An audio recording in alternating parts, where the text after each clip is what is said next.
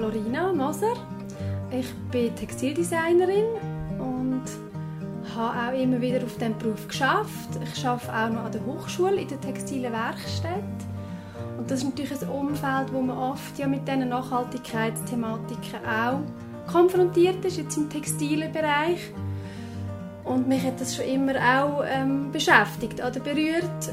Und Secondhand zum einen habe ich schon ja, wie vermutlich viele von meiner Generation als Teenager schon geliebt und floh. Es hat dort auch noch gar nicht so viel Fast Fashion gegeben.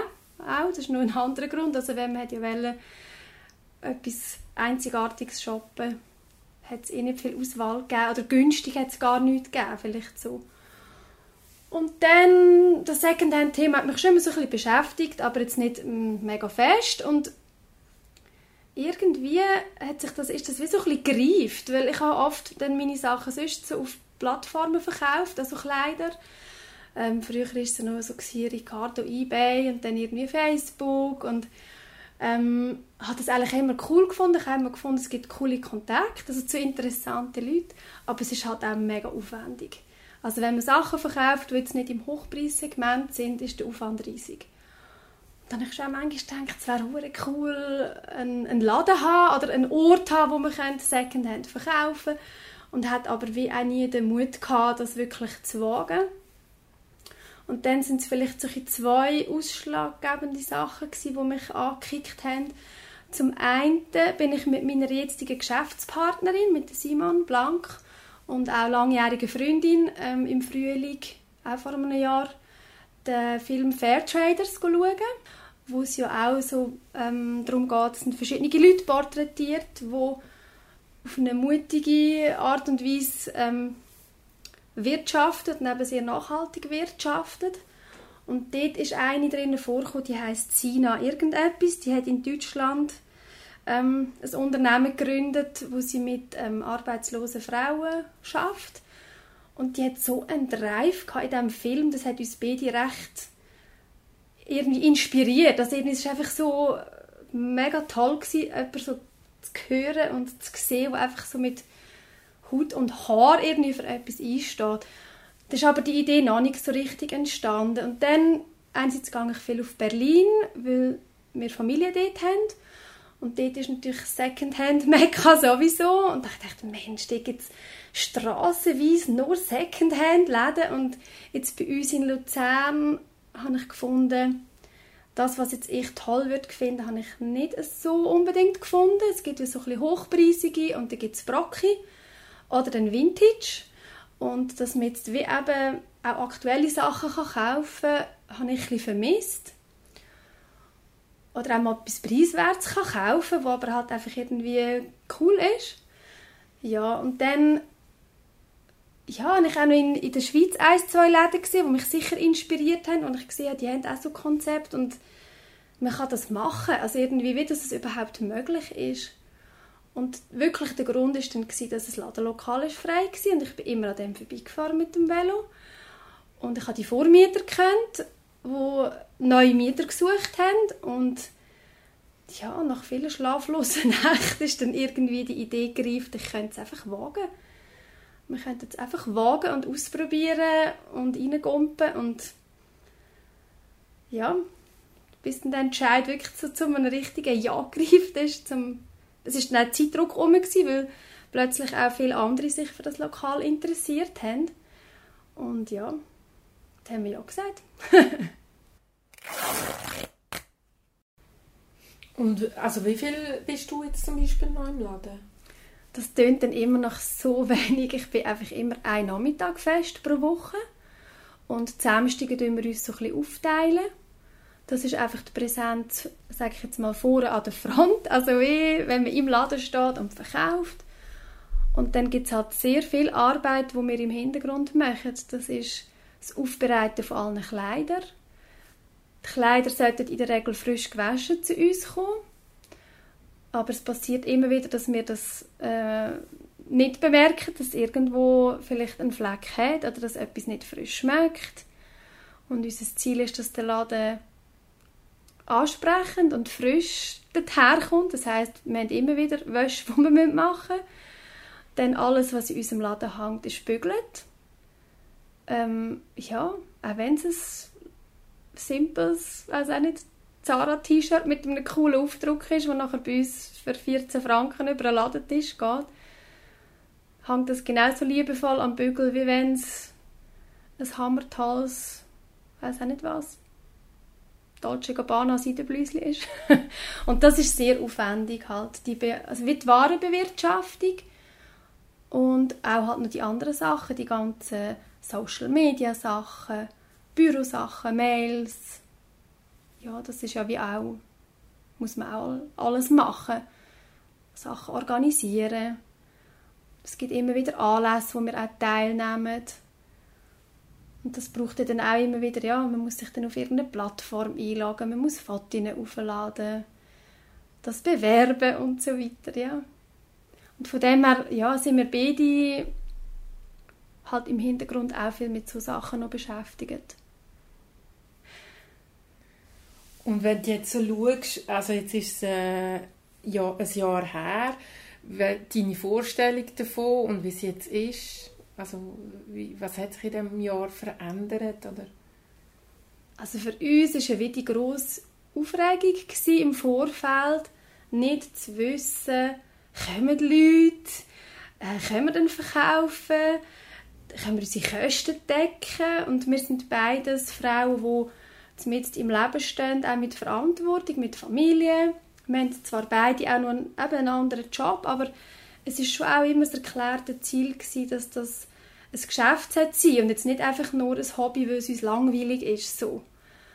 Und der Start ist schon extrem schön gewesen, weil einfach viele Leute gekommen sind und ja, irgendwie ist es etwas, wo glaube die Leute wirklich schätzen. Also die Lücke, die auch ich so ein bisschen empfunden habe, ja, offenbar haben das andere auch so empfunden. Also wir haben irgendwie schon ein kleines Stammpublikum oder Stammkundschaft und immer noch entdecken uns Leute neu und wir sind eigentlich total positiv überrascht, weil wir uns einfach nicht haben können ob die Leute kommen und sie kommen.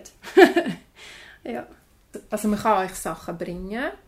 Ihr schaut sie an und nehmt sie je nachdem, also kaufen sie ab und nehmen sie in euren Laden. Und, ähm, und ihr habt aber wahrscheinlich am Anfang einen Stock an Sachen. Und wie hat sich das so ein bisschen eingependelt? Also wir haben wie gewusst, wo wir gestartet sind, dass wir das ja nicht alleine können. Oder überhaupt, glaube ich, sind wir auch sehr gemeinschaftsorientiert oder uns gefällt das auch. Wir haben ja auch als Ladenkollektiv gestartet, noch mit einem Kinder-Secondhand. Ähm, und den Start haben wir alles mit Spenden gemacht. Also, wo wir angefangen haben, haben wir einen Spendenaufruf gemacht. Ähm, spende uns deinen schönsten Fellkauf und deinen besten Schrankhüter. Und wir sind wirklich, also auch dort überwältigend gewesen, weil wir einfach so viele Sachen bekommen haben und wir haben aber dort schon gewusst, wir wollen auswählen. Also wir wollen eben nicht ein Brocki sein, das ist wieder ein anderes Thema. Wir wollen wirklich ähm, den Leuten gut ausgewählte Sachen bieten. Und gut ausgewählt ist jetzt in unserem Sinn eher nach modischen Kriterien oder zum Teil ist es vielleicht auch unser persönlicher Geschmack und nicht jetzt unbedingt etwas mega teuer oder sehr günstig ist. Es kann etwas Günstiges sein, was wir toll finden und es kann sein, dass etwas Hochpreisiges uns überhaupt nicht gefällt und dann wollen wir es auch nicht im Laden haben. Ja, und jetzt inzwischen ist es so, dass die meisten Leute mit Sachen kommen und wir das ankaufen. Und es gibt aber auch immer noch Leute, die uns Sachen spenden, was uns natürlich sehr freut. Aber schlussendlich entscheidet das die Kundin oder die Kunde selber. Will ich etwas spenden oder will ich das für einen Ankauf? Oft ist es auch so, dass jemand etwas bringt und dann vielleicht noch gerade umschaut und auch etwas findet und dann bringst du zehn Sachen und nimmst eins wieder mit oder keine Ahnung. Aber in der Regel ist es schon, dass wir es ankaufen meistens.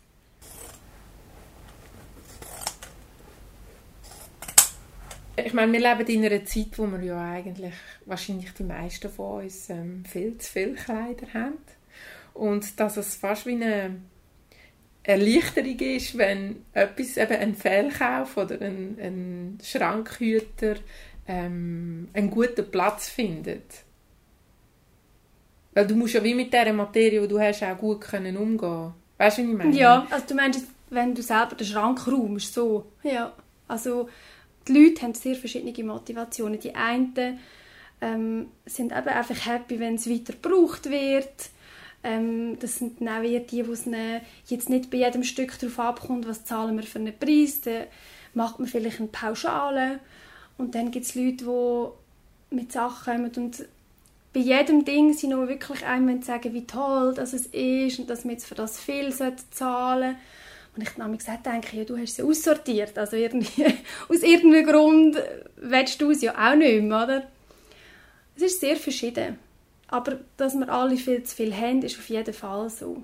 Die Motivation, ähm, auch Secondhand zu kaufen, weil man eben nichts Neues will, das hören wir schon auch immer wieder, dass es Leute gibt, die dort ein Bewusstsein entwickeln und ja, auch Freude haben, gibt es jetzt einen Laden mehr, wo man gleich mal etwas sich kann leisten vielleicht. Ja. Was ist zum Beispiel die, eure Haltung gegenüber Secondhand? Also bei dir, es, es klingt auch so nach ähm, etwas sehr Lustvollem und gleichzeitig ist, so, ist ja auch ein, ein, äh, eine Haltung dahinter. Und kannst du noch, kannst du noch etwas zu dem noch mehr sagen? Ja, ich glaube, das ist etwas, was Simon und mich sicher sehr verbindet. Jetzt auch bei unserem Geschäft. Also wir sind irgendwie, glaube ich, beides Frauen, die einfach Sachen mit Herzblut machen und eben auch mit Lust und Liebe eigentlich machen und mir ist das auch wie ein Anliegen, weil es zeitlang in, dem, in dieser Nachhaltigkeitsthematik es kann ja auch schnell dogmatisch werden. Das ist ja wie bei der Ernährung auch, wo ich persönlich einfach immer merke, wenn Leute sich ganz konsequent an gewisse Sachen halten, respektiere ich das und habe ich auch manchmal Bewunderung für das. Aber ich habe Mühe, wenn es dann so religiös wird oder ja, ich sollte, weiß auch nicht, mir auferlegt wird, wie ich jetzt mich verhalten sollte und mich persönlich inspiriert eigentlich viel mehr, wenn jemand das einfach macht und es irgendwie eine gute Ausstrahlung hat oder irgendwie auf einem vielleicht der Funke überspringt, also wenn man jetzt hundertmal das muss sagen. Und jetzt auch in unserem Laden, es ist wirklich die Mischung von beidem. Es macht uns wirklich auch Spaß, das zu machen und ohne das könnten wir es auch nicht machen, weil es ist wirklich auch sehr viel Arbeit, die drin steckt. Aber ähm, offenbar ist es auch ansteckend und das es ist ja wie so ein Phänomen, wenn du etwas Gutes weggibst, ist es nicht verloren, sondern es wird mehr. Und das, finde ich, erleben wir eigentlich sehr oft, auch mit unseren Kundinnen oder auch jetzt mit den Frauen, die mit uns zusammenarbeiten, dass einfach sich das Gute dann eigentlich potenziert und das ist cool. Also wie meinst du jetzt bei denen, die jetzt zum Beispiel ihr äh, Kleidungsstück weggeben, zum Beispiel, oder? Ja, die zum einen, also wenn Leute irgendwie mit tollen Sachen zu uns kommen, aber halt auch wirklich die, die bei uns einkaufen. Und auf die sind wir ja auch mega angewiesen. Damit, es ist ja wie beides. Es sind beides unsere Kundinnen und Kunden. Die, die bringen und die, die einkaufen. Und mit beiden pflegen wir einfach einen, einen schönen Kontakt. Oder eben, hat es jetzt schon Begegnungen gegeben, wenn mehrmals jemand kommt und die haben dann auch mega Freude, wenn sie sagen, ah, ich habe letzte Woche das und das Kleid gebracht und ich sage, ich habe es heute Morgen verkauft. Und das, das ist ja für sie vielleicht das, was du vorher gesagt hast, glaube ich, auch wie so eine Befriedigung zu merken, es zieht weiter und anstatt es hängt in meinem Schrank. Das ist dann wieder so ein das Feng Shui-Denken, wenn man irgendwie auf zu viele Sachen hockt wo man selber nicht beleben kann, dann kann einem das ja auch so ein bisschen hemmen vielleicht. Und wenn man das loslassen kann, dann gibt es einem selber auch wieder Luft. Und wenn es noch damit verbunden ist, dass jemand anders dann Freude daran hat, ja, umso besser. Oder vielleicht kann auch jemand sich dann eher davon trennen. Wenn man wie weiss, ich rühre jetzt nicht einfach irgendwie in einen Container und dann landet es irgendwo auf der Welt, sondern ja, bei uns ist das halt sehr nah. Bei uns kommen die Leute direkt in den Laden, wir kommen die Sachen über und wir verkaufen sie direkt wieder. Es ist sehr persönlich. Weil es gibt viele Leute, die kritisch sind, auch jetzt an der Kleidersammlung gegenüber zum Beispiel. Aber wir haben also in der Schweiz so viele Tonnen Altkleider, dass es das dringend braucht. Also das ist unbestritten. Wir könnten nicht ohne TechSaid und Caritas äh, sein in der Schweiz, weil das ist auch noch bevor es angefangen hat mit unserem Laden, habe ich die Zahl irgendwo mal gelesen. Ich weiß nicht, vielleicht im Jahr 2018 hat TexAid 52'000 Tonnen Textilien gesammelt in der Schweiz. Und das ist ja wie eine Zahl, die ist für mich astronomisch. Ich kann mir das ja gar nicht vorstellen als Volumen. Und das hat sicher auch so im Hinterkopf mit dazu beigetragen, zu wissen, gut, das ist alles um. Also uns wird der Ware nicht ausgehen. Also es ist eigentlich, ja, bringen das Schönste zu uns. ja, es ist ja wieder das Thema, dass ja eben so viele Tonnen Kleider gesammelt werden und jetzt in der Schweiz, äh, die Sammelunternehmen, die verschiedene können gar nicht das alles in der Schweiz sortieren. Dann geht es zum Teil in andere Länder, wo das sortiert wird. Zum Beispiel auf Bulgarien oder irgendwo gibt es ganze Hallen mit Sortierwerk. Und dann wird natürlich all die gesammelten Kleider, die gehen dann auf den Welthandelsmarkt für Secondhand-Kleider. Und das sind dann, ich sage jetzt, wie so 50 Kilo oder 100 Kilo Päckchen, wo man dann nach Thema kann einkaufen kann. Da kann man 100 Kilo Levi's 501 Jeans, 100 Kilo Lacoste T-Shirts und da gibt es halt wie Erst- und Zweitqualität, wo man dann je nachdem billiger oder teurer einkauft. Und das sind dann halt Secondhand-Läden, die oft sehr gleich herkommen oder auch sehr vollgestopft sind mit dem, was halt gerade im Moment aktuell ist. Wenn jetzt irgendwie 90er Jahre Oversize Kapuzenpullis gefragt sind, kaufst du 100 Kilo von dem ein. Und das kann für gewisse Leute attraktiv sein, aber ich persönlich finde es halt einfach sehr schade, dass es einfach nicht sehr nachhaltig ist, weil die Sachen wieder zweimal um die Welt herum geflogen und geschifft werden. Und dort sehe ich schon irgendwie ein, ein Problem. Und was jetzt bei uns halt mir sehr happy sind, dass wir die, einen kürzeren Weg wie bei uns kann es wie gar nicht geben. Also die Leute kommen direkt zu uns und wir verkaufen es direkt wieder. Ja, weil der Welthandelsmarkt, ja und auch sonst die Folgeerscheinungen von dem Überkonsum, wenn dann eben in gewissen Entwicklungsländern zum Teil der einheimische Textilmarkt kaputt gemacht wird mit diesen extrem günstig importierten ähm, Kleider von uns, dann ist das auch, finde ich, sehr problematisch. Also es sind wie einfach noch weitere Themen. Und in der Schweiz ist ja wie die Qualität der gesammelten Kleider so hoch, dass eigentlich der grösste Teil geht auf den Welthandelsmarkt. Ganz, ganz wenig wird zu Dämmmaterial oder Lümpen und so Sachen weiterverarbeitet. Jetzt wie defekte Textilien werden ja dann so weiterverarbeitet für so wie die Bodenmatte, wenn du malst oder so Sachen oder eben dem Material. Aber unsere Qualität ist so hoch, weil die meisten Sachen sind neu bis untreit oder irgendwie ja, zum Teil noch mit Preisetikett landet ja in der Sammlung. Und ich glaube, dort kann man sich schon einfach seine Gedanken selber machen und vielleicht eines mehr überlegen. Also das sind eigentlich die Kleider, die wir je nachdem in Container reingehen, eben auf dem Welthandelsmarkt handeln und nicht landet und nicht irgendwo das kommt nicht zu den Bergbauern. Das ist ja wirklich ein Missverständnis. Das ist ein Beispiel, genau, oder? Ja. auf dem Container siehst die zwei Kinder mit ihren Wollenpullis und dem Geissli und da heisst aber das ist ja so, ähm, es wird dann einfach der Erlös vom Handel von diesen Kleidern wird dann diesen Stiftungen oder Organisationen zugehören. Es stimmt schon, es werden schon auch wohltätige Sachen unterstützt. Oder Caritas auch. Aber wenn man sich die Zahl nochmal vergegenwärtigt, die ich vorher gesagt habe, jetzt von TaxAid, 52'000 Tonnen Kleider. Also sorry, das braucht niemand auf einer Alp. Oder ich sage jetzt etwas, oder das ist ja auch das Problem manchmal bei Naturkatastrophen wenn Kleider gespendet werden. Die brauchen ganz gezielt bestimmte Sachen. Die brauchen dann nicht Abendkleider oder ich sage irgendetwas, oder?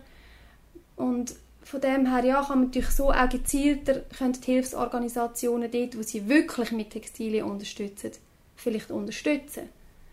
Aber ja, es ist echt der Erlös, der dann diesen Sachen zugutekommt. Und Caritas natürlich hat die eigenen Praxis. Dort kommt natürlich viel auch wirklich in die Läden oder sie unterstützen auch Familien direkt.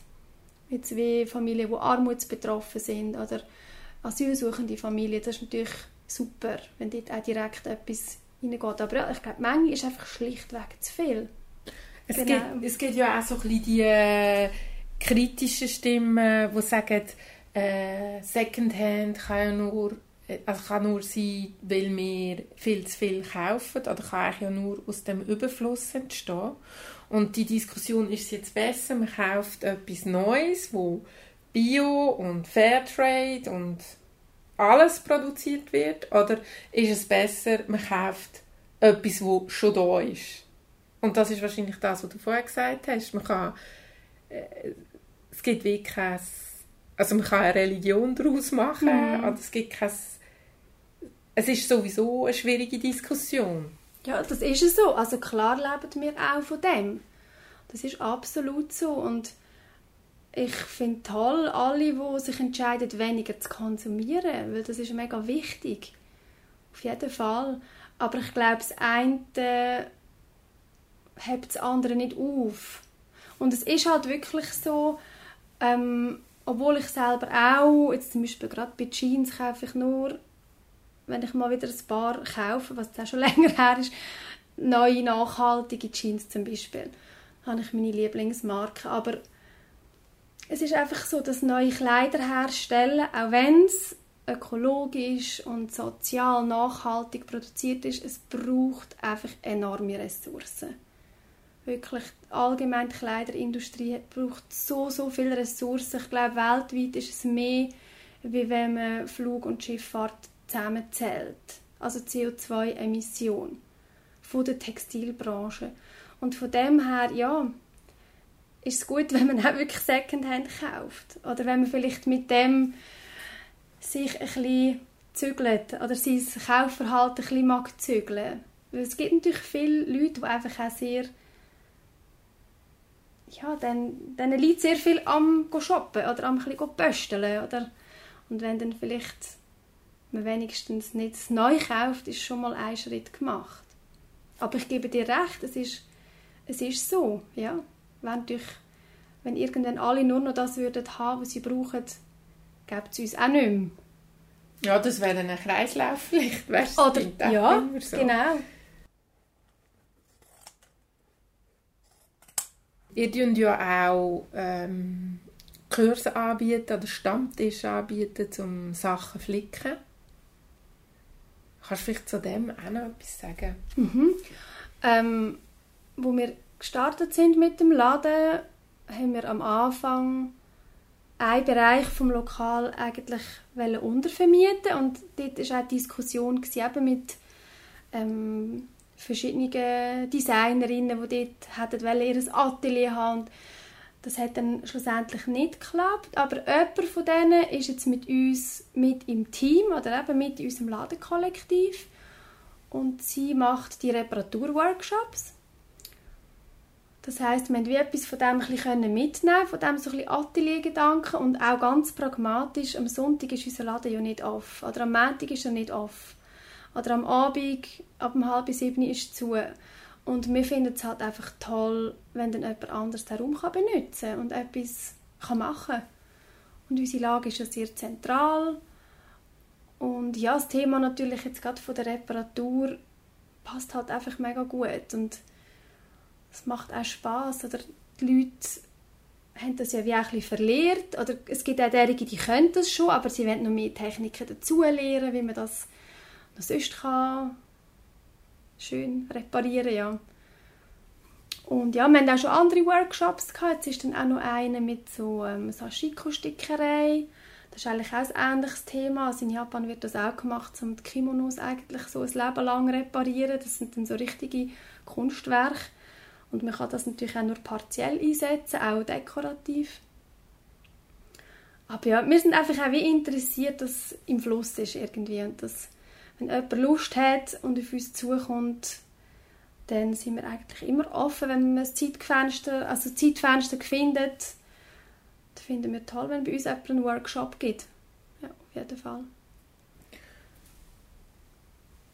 Es ist ja jetzt eigentlich in dem ersten Jahr, das wir hatten, haben wir ja jetzt auch den Lockdown gehabt und nicht können offen haben. Ich nehme an, das war äh, auch nicht einfach gewesen. Nein, das ist ja wie es uns allen gegangen ist zum einen, aber jetzt halt auch, wenn man einen Laden hat, im Besonderen mega hart gewesen.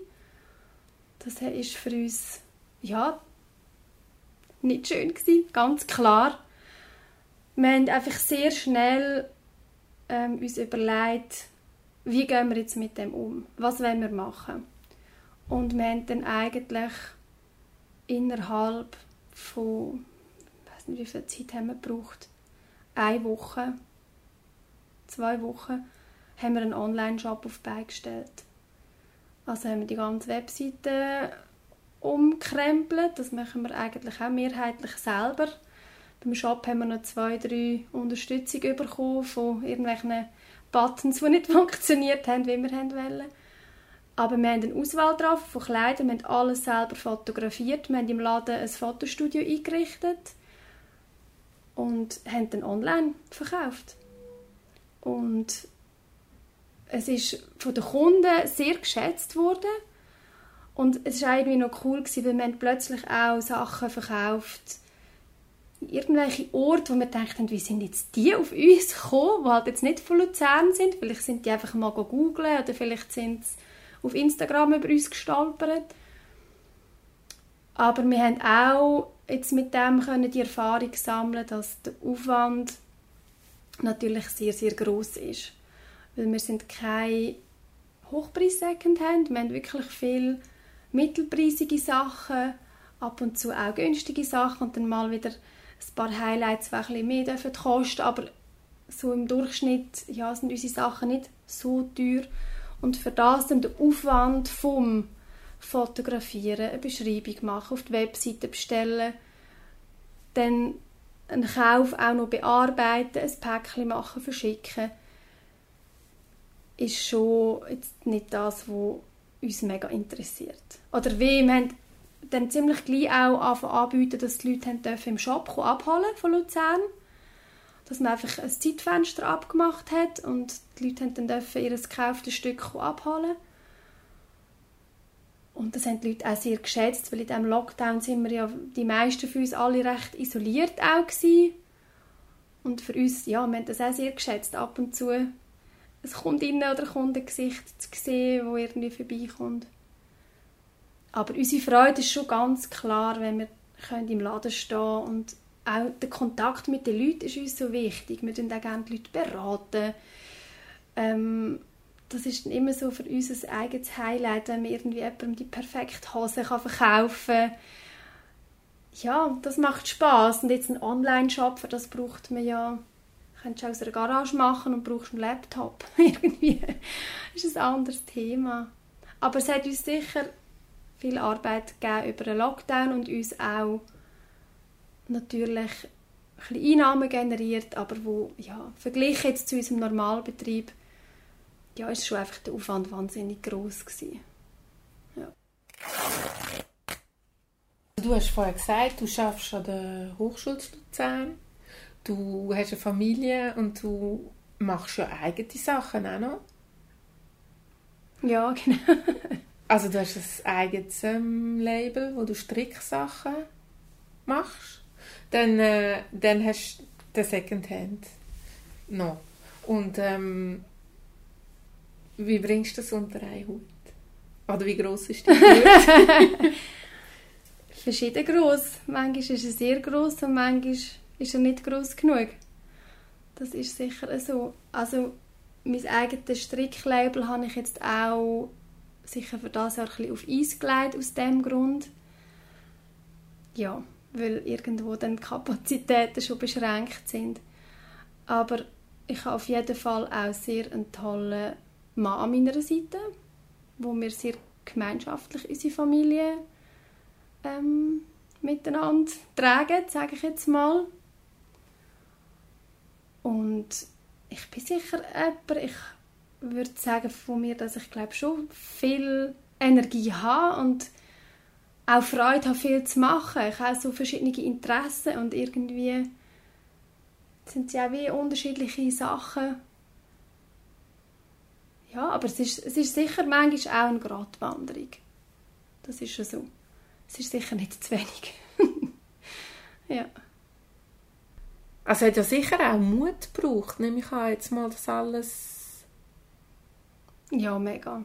Mut braucht es auf jeden Fall und wir haben auch nicht gewusst, ja, vielleicht gehen wir auf die Nase. Vielleicht interessiert das kein Mensch. Das, glaube ich, ist immer die grösste Sorge. Oder jetzt in unserem Fall auch die Verpflichtung, ein Lokal zu mieten, wo einen Preis hat, wo ja, vor dem hatte ich mega Respekt gehabt.